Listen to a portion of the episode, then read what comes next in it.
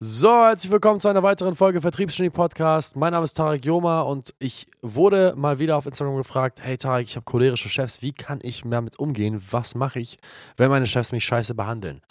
Ähm, und ich dachte mir, okay, anstatt jetzt einfach nur darauf einzugehen, wie das im Arbeitsumfeld ist, gehe ich einfach mal darauf ein, wie das ist, wie, wie ich allgemein mit Menschen umgehe, die einfach Arschlöcher sind. Ja, so richtige Missgeburten.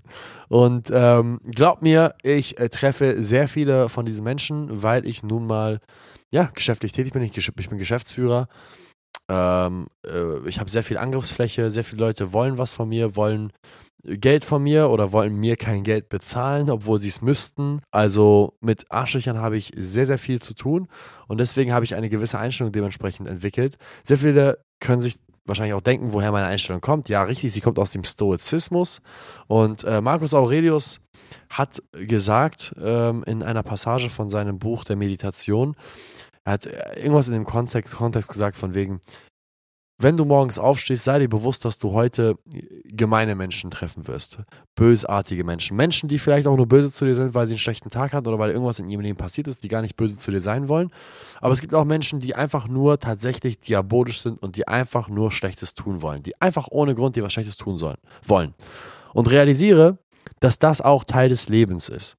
Das heißt, verfalle nicht in die Opferrolle zu glauben, dass das nur dir passiert und hab nicht das Gefühl, dass du dich für dich selbst irgendwie, sag ich mal, ähm, dass du traurig äh, sein sollst oder dich selbst bemitleiden solltest, sondern realisiere, dass schöne Momente, die du mit deinem Menschen, mit, dein, mit deiner Familie und deinen Freunden verbringen kannst, nur möglich sind, weil du auch tatsächlich den Kontrast überhaupt dazu kennst, was überhaupt Arschlöcher mit dir machen können. Und äh, die Einstellung teile ich tatsächlich. Ich sehe das Ganze sehr, sehr nüchtern und hyperrational. Ich sehe das so, dass ich sage, nicht oh mein Gott, warum ist das Böse denn überhaupt in der Welt? Wenn Gott existiert, warum gibt es denn überhaupt Böses?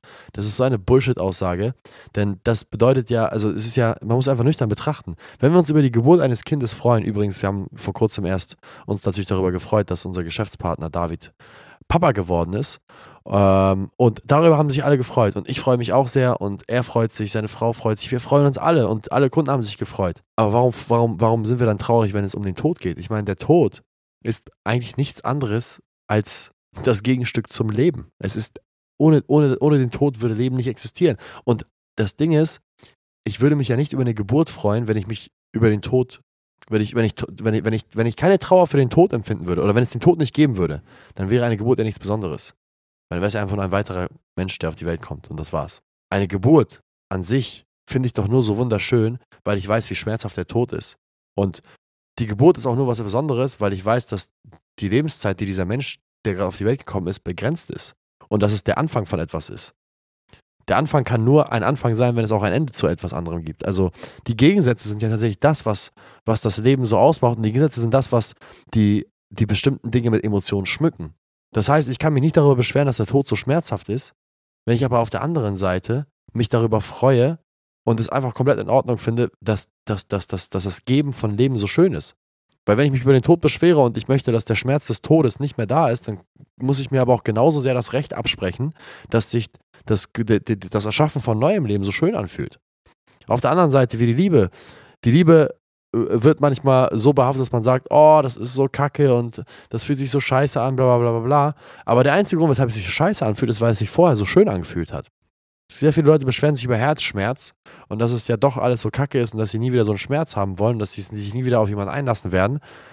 Aber auch nur, weil sie ja vermissen, das Gefühl vermissen, welches sie hatten zu dem Zenit ihrer Gefühle. Bedeutet, lange Rede, kurzer Sinn, ich sehe negative und positive Emotionen, sehr, stehe ihnen sehr nüchtern entgegen und realisiere, dass sie einfach passieren müssen und akzeptiere es, dass ich, dem, dass ich diesem Leid einfach mich stellen muss ich kann mich doch nicht darüber beschweren, dass mir Leid passiert, wenn ich auf der anderen Seite mich nicht, also wenn ich auf der anderen Seite es sehr stark genieße, wenn mir irgendwas Glückliches passiert.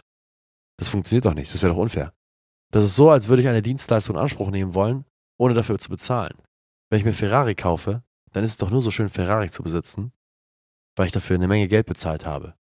Wenn ich den Ferrari geschenkt bekommen würde, beziehungsweise wenn, wenn Ferraris allgemein umsonst wären, dann würde sich doch keiner über einen Ferrari freuen. Wenn jeder Mensch auf der Welt heute jetzt sofort einen Ferrari bekommen könnte, weil sie irgendwo auf der Straße rumliegen, dann würde ich doch keiner mehr dafür, sag ich mal, die, die Achtung schenken, dass es ein Ferrari ist. Wenn Rolex anfangen würde, seine Uhren zu verschenken, würde jede Rolex-Uhr den Wert verlieren und jeder würde sich über seine Rolex-Uhr nicht mehr freuen. Ich würde mich über meine Rolex-Uhr nicht mehr freuen, wenn jeder Jockel an jeder Straßenecke mit der gleichen Uhr rumläuft, für die ich eigentlich sehr hart gearbeitet habe, für die ich einen hohen Preis bezahlt habe. Also merke dir einfach Folgendes. Wenn du negative Emotionen gegenüber, also wenn du negative Emotionen triffst in deinem Leben und sie dir, und sie dir passieren, verstehe, dass das der Preis ist, den du zahlst, um irgendwann wieder positive Emotionen zu fühlen. Das ist die Art und Weise, wie ich mit negativen Emotionen umgehe. Und wenn mir irgendwas Beschissenes passiert, dann gehe ich halt genau damit um. Es ist der Lebenszyklus. Etwas Altes stirbt, etwas Neues kommt. Wenn ein Baum oder, oder wenn Blätter von den Bäumen fallen und sie in dem, in, auf, dem Boden, auf dem Boden treffen, dann werden sie auch, dann werden sie auch zersetzt.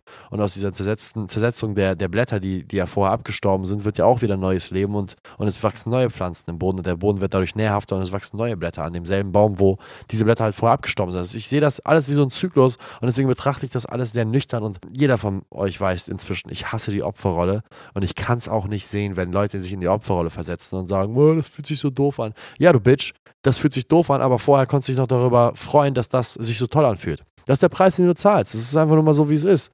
Genauso kann ich mich ja auch nicht darüber beschweren, wenn ich ins Fitnessstudio gehe, dass mein Muskel wehtut, aber mich darüber freuen, dass mein Muskel gewachsen ist. Wenn du willst, dass dein Muskel wächst und dich darüber freust, über ein schönes Erscheinungsbild, dann musst du vorher Schmerzen haben. Das ist, das ist anders. Es ist, es ist ja einfach eine Korrelation im Leben. Ich meine, wie kann man sich darüber beschweren, über die Grundsätze des Lebens?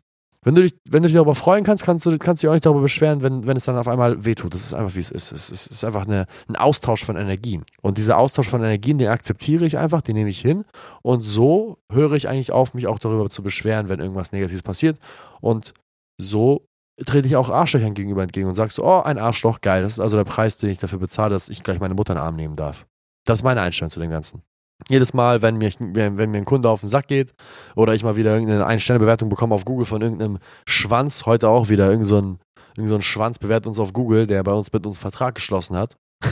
Ich bin beim Essen, ja, das ist das ist ein perfektes Beispiel. Ich bin beim Essen, bei meinem Lieblingsitaliener, ich esse gerade was Wunderbares, führe mir die Burrata zu Gemüte und esse danach Pasta und ich denke so, boah, geil, Richtig geil, dass ich mir das Essen leisten kann und ich freue mich einfach. Im selben Moment gucke ich auf mein Handy, irgendein Schwanz hat wieder eine Einsterne-Bewertung hinterlassen. Das ist wieder mal jemand, der mit uns noch nie in Verbindung getreten ist, der einfach nur irgendeine Fake-Bewertung da gelassen hat, der irgendwelche Namen von unserer Webseite genommen hat und so getan hat, als wenn wir ihn schon mal betreut hätten.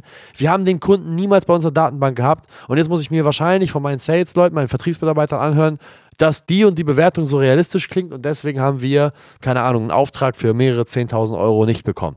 Ja, das ist halt der Preis, den man zahlt. Eins zu eins.